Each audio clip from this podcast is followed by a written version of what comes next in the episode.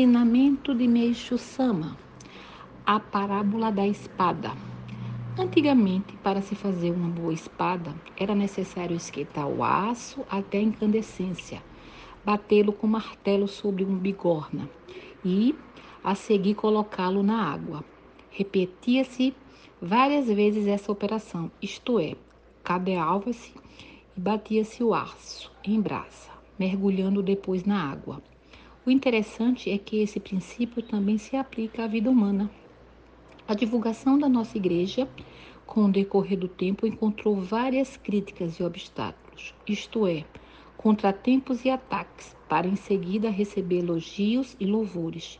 Experimentamos, portanto, do fogo escaldante ao mergulho na água fria. Muitas vezes me pergunto por que ocorreram fatos tão contrastantes. Para essas perguntas, eu dou como resposta o exemplo do caldeamento da espada, e as pessoas compreendem bem.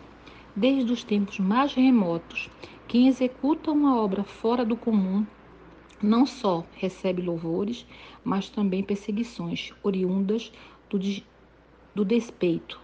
É nessa luta, porém, que reside o mérito de alcançarmos fortalecimento.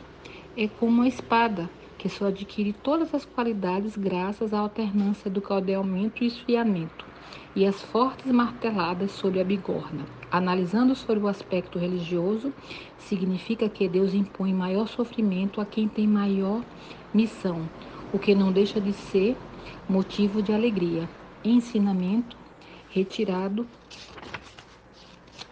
do livro Alicerce do Paraíso, 1949.